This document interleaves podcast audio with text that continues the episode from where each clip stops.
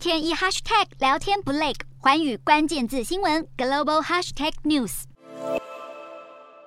中国在台海与太平洋地区频繁的军事活动扩张，让各国持续提高警戒。美国海军第七舰队司令汤马斯在十六号表示，美国航母雷根号打击群目前正在菲律宾海执行任务。区域内其他地方也有美国潜舰等军力部署。他也认为，对于中方发射飞弹越过台湾上空，如果不予以挑战，这类行为往后就会成为常态。正在纽西兰进行访问的英国外交副大臣米林也在演说中声明，英国十分关切台海和平，呼吁北京当局用和平手段解决两岸分歧。在美国国会成员接连访台后，共同社消息最新指出，日本执政的自民党议员谷屋奎斯也考虑在二十二到二十四号拜访台湾。身为日本国会最大团体日华议员恳谈会会长的古乌奎斯，其实在疫情前每年都会定期访台。不过眼下台海局势紧张，古乌这次来访会如何关切两岸问题，格外引人关注。